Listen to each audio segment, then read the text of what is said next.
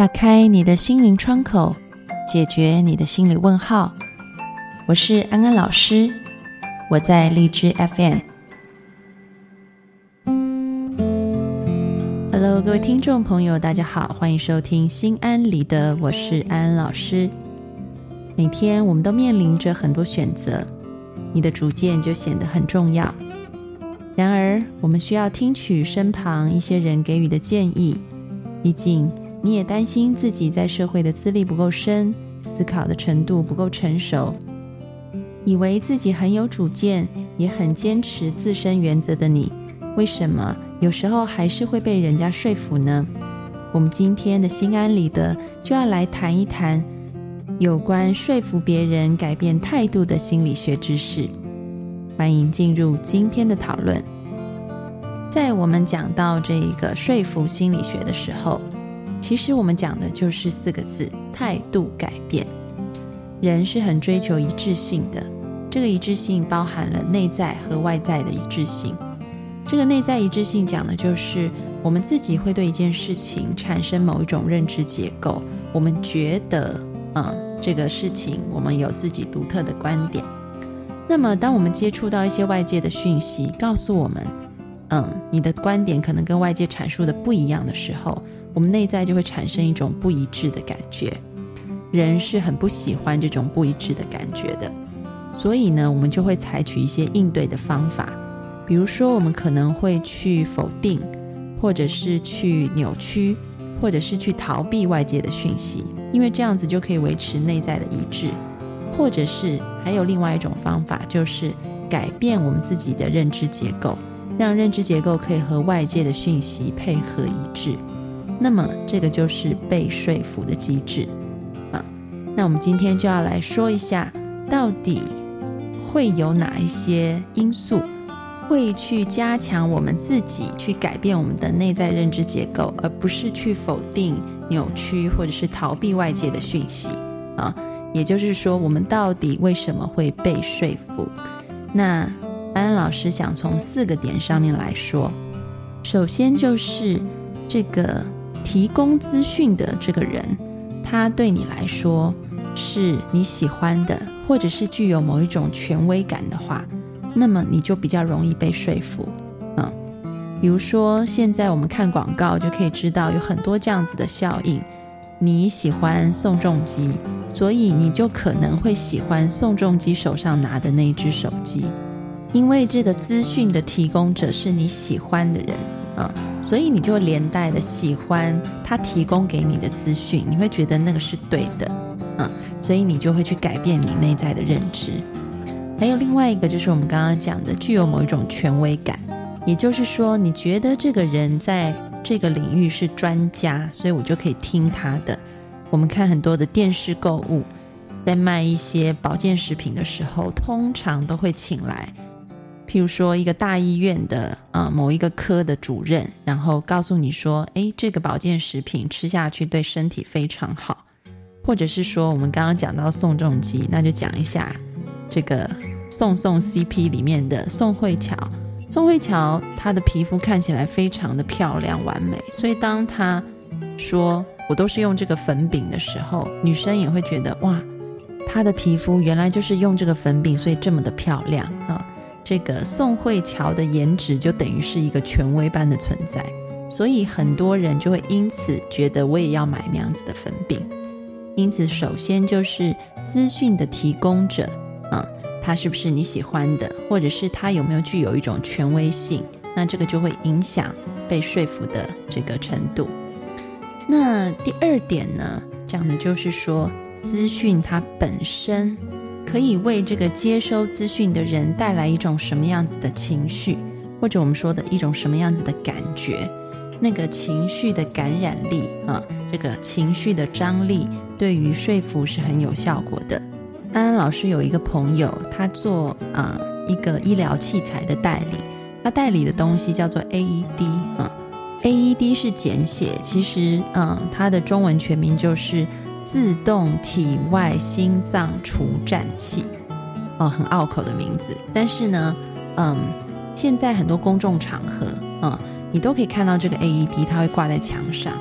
然后，嗯，我记得我之前看过一篇报道，就说在中国 AED 的使用率差不多是零啊，所以很可惜。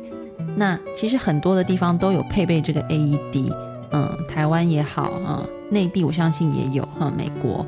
那这个 AED 呢，就是当你发现你身旁刚好有人可能心脏病发或者是休克倒在地上的时候，你只要拿起你身旁附近的 AED，然后去为他贴在这个心脏的部位为他做电击。那他可能就会因此活命啊，所以它是一个急救的仪器，很多地方都有这样子的设备，只是说目前中国的使用率是很低的。好，那这个是题外话，我们讲回这个说服的例子。那安安老师的这个朋友呢，他是台湾的代理商，但是呢，他并不是一个医疗器械的财团或者是什么大公司出来的人，他就是一个很厉害的业务员啊。嗯，在这个他拿到代理权之前呢，这个 AED 台湾的代理是台湾在这个前十大公司这个大公司里面榜上有名的两家大公司，就分别拿了代理。但是呢，隔了几年以后，竟然美国把这个代理给了我这位朋友，他只是一个超级业务员，他并不是什么大公司。我就问他说，为什么最后这个美国会把代理权给你？他说：“因为上一年呢，美国觉得好像呢这个东西在台湾一直推不动，即便他们给了这一些啊大公司来推，都推不动。他就飞去美国，跟这个 AED 的母公司说，请你呢开放一个名额，就是因为你台湾总代理已经签给大公司，但是你只要开放给我一个人，一个就是嗯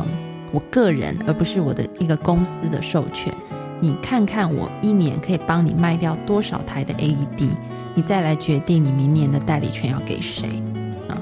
那美国也答应了，台湾的两间大公司也答应了，因为觉得就是一个业务员嘛，也没什么。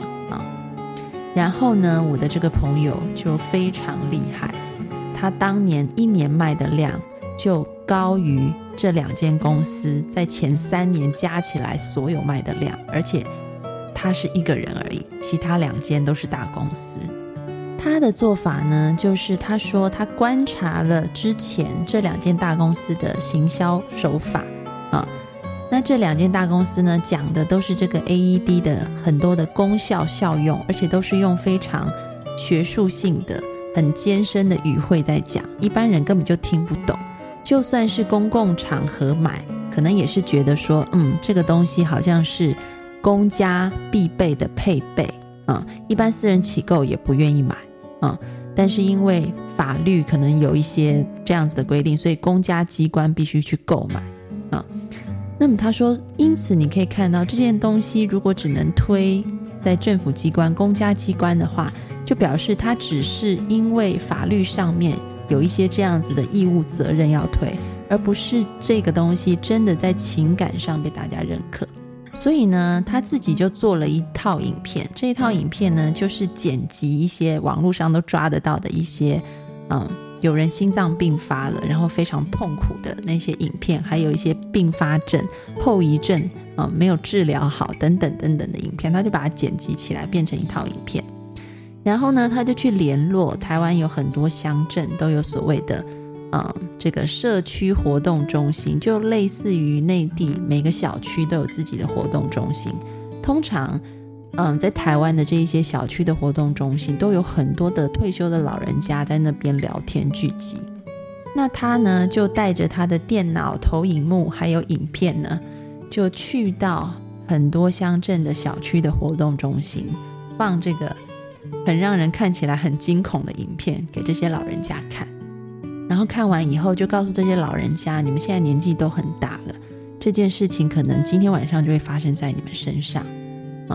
可能你被救护车送到医院的时候，心跳都已经停了啊！但是如果这个时候在你的家里有一台这一台可爱的仪器啊，他就拿出来他的 AED。如果他在的话，你家里面的你的儿子、女儿、媳妇，甚至你的老公或老婆，他只要把它放上你的这个胸口。你就可能会活命，他们也可以避免一辈子的愧疚与遗憾啊。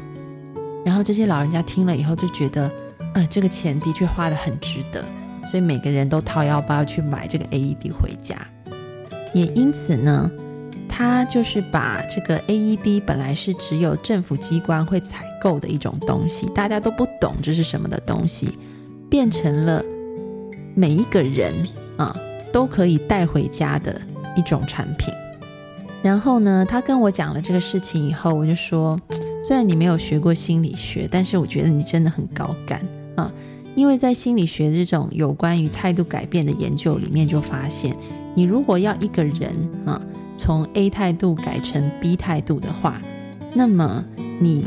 要赋予这个东西的情感，其实是最好是引发对方中等的恐惧感，你引发他有很舒服的感觉。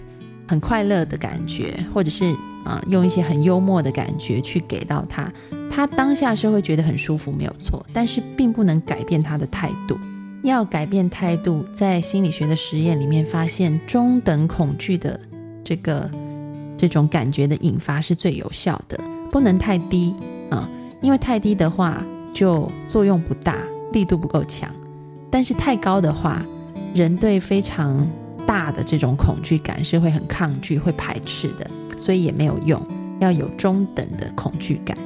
所以你用的那些影片也不花你任何成本啊，就引发了这些老人家一种中等的恐惧感，人就会想要赶快去消灭这种恐惧感，就会乖乖的把这个 AED 买回家了。那么这就是我说的第二点啊，就是资讯本身它可以为这个受资讯的人带来怎么样子的情感，但并不是情感强度越大越好，而是最好是介于一个中等的。我们讲的，如果是这个负面的情感的话，这个中等的负面情感，人就会很想要去消灭掉这个中等的负面情感，所以会去做一些事情，就很容易被说服。那第三个要讲的呢，也跟这个资讯本身有关。不过我们上一个讲的是情感，这个讲的就是资讯本身的一个特性是怎么样可以让这个嗯受到资讯的人去辨认它、去认知它的。也就是说，越容易被辨认的、越容易被认知的、越容易被了解的资讯，它是越有效果的。嗯嗯。就像刚刚讲的这个 AED 的例子，其实呢，前面的两家大的这个公司，他们用的都是非常艰涩的，原本这些美国原厂里面很多医学的术语，一般人是听不懂的。其实简单来讲，就是一句话而已。如果你不用这个 AED，你就很有可能因为心脏病发而当场死亡啊，就是这么简单的一句话。那。嗯，可能有很多的医学术语去解释这句话来龙去脉是什么，但是一般人是没有办法容纳那么多的资讯在脑子里，所以你的资讯的提供的方式简单扼要，还有重复是非常重要的。比如说我们刚刚讲的那一句话，你可能在你宣导一样事情的时候，你可能就是重复的啊。在不同的讲话的段落里面去穿插这句话，其实很多时候在这种催眠的术语当中，你也可以发现类似的现象，就是同一句话，催眠师会不断的重复的去讲，只是他不会嗯在这个连续的时间点里面一直去说，但是他会把同一句话安排在不同的时间段里面啊去说这一句重复的话。就是去加深这个被催眠者的印象，用在态度改变上面也是一样的道理。简单扼要的资讯，重复的说。但是呢，安安老师在这边要补充一下，就是如果你面对的嗯这个人，他跟你的意见是本来就是相反的啊，也就是说，他说要往东，你想要说服他往西啊，就是很明确的是相反意见的人。你在说服他的时候，要给他一个空间啊，也就是说，刚刚一开始就提到，人是不喜欢不一致性的，所以如果你让他感觉到你提供的资讯跟他是太不一样的时候，人就会产生一个抗拒的心理，因为那个不一致性太大了，所以你要为他的不一致性留一点空间给他啊，让他可以接轨到你这里来。这是什么意思？就比如说，他说要往东啊，你说要往西，那当你在说服他的时候，你不能只说往西好，往西好，往东都是不好的，他这样子就会有一个抗拒的心理。你要从正反两面都去说，你可以跟他说，往东也很好啊，往东有什么好处，代表你理解他。但是呢，往西也有很多好处，是什么什么好处？所以评估起来，好像往西的好处比往东的好处多一些。你要用这种方式，就是你要给别人留一点空间啊，这样子他也比较容易被你说服，而不是一面倒的去排斥对方。这个是要补充的啊。所以就是我们说，你要提供给别人怎么样的一个资讯，让别人有产生什么样子的认知，这是第三点。最后一点呢，第四点讲的就是受资讯者他本身的特征性格，也会影响到他容不容易被说服。比如说，研究就发现，想象力丰富的人，他比较容易被说服；然后他的情绪上比较敏感的人，他也比较容易被说服。其实这个非常好理解，因为我们刚刚讲到，这个资讯会为受资讯的人带来什么样子的情感，带来什么样子的感觉。那么想象力丰富或者是情绪比较敏感的人带来的感觉是比较大的，嗯，所以他们也会比较容易被说服。那还有一点就是自我评价比较低的人，他也比较容易被说服，嗯，那就是因为在一开始安安老师说的，当我们面对和我们原本的认知结构不一致的资讯的时候，我们是去改变自己的认知结构。还是去抵挡外面的认知结构。通常一些自我评价比较低的人，啊，他会觉得别人说的东西比较对，我想的东西可能是错的，所以我听别人的好了，啊，这也就是造成为什么自我评价比较低的人，他们在研究上面也发现他们比较容易被说服。其实这个可以，嗯，挂钩到我们生活当中的一些例子，嗯，特别是一些宗教上面的例子。有一些嗯新兴宗教，或者是不是那么正派的宗教，他们在培训他们的一些人员要去吸引别人呃入教的时候，通常他们会告诉这些要去外面拉人入教的人说：你们要去找那些看起来就是很没有自信的人，或者是现在就是生活的很不好，然后遭遇一些打击，比如说可能失去婚姻、失去工作啊。等等的这些人，他们在人生的低谷，对于自我的评价特别低。你们要拉这些人来，就特别容易啊。所以呢，这个就是第四点，我们说的接受资讯者他个人的状态，或者是他个人的一个特征，也对于他是否容易被说服有很大的影响。所以呢，综合以上这些心理学上面的研究，安老师今天要给出的安心金句，其实就是古文里面说的。要说服一个人，就要动之以情，说之以理，诱之以利，喻之以弊，拒之以害。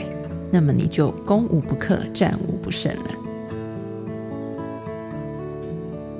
好的，听完了今天的心安理得，各位听众朋友，你有没有什么心得感想？还是你也有说服的一些小秘招，想要跟我们分享的呢？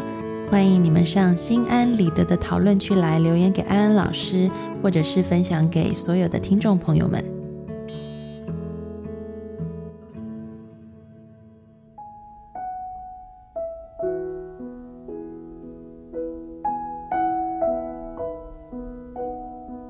收听心安理得，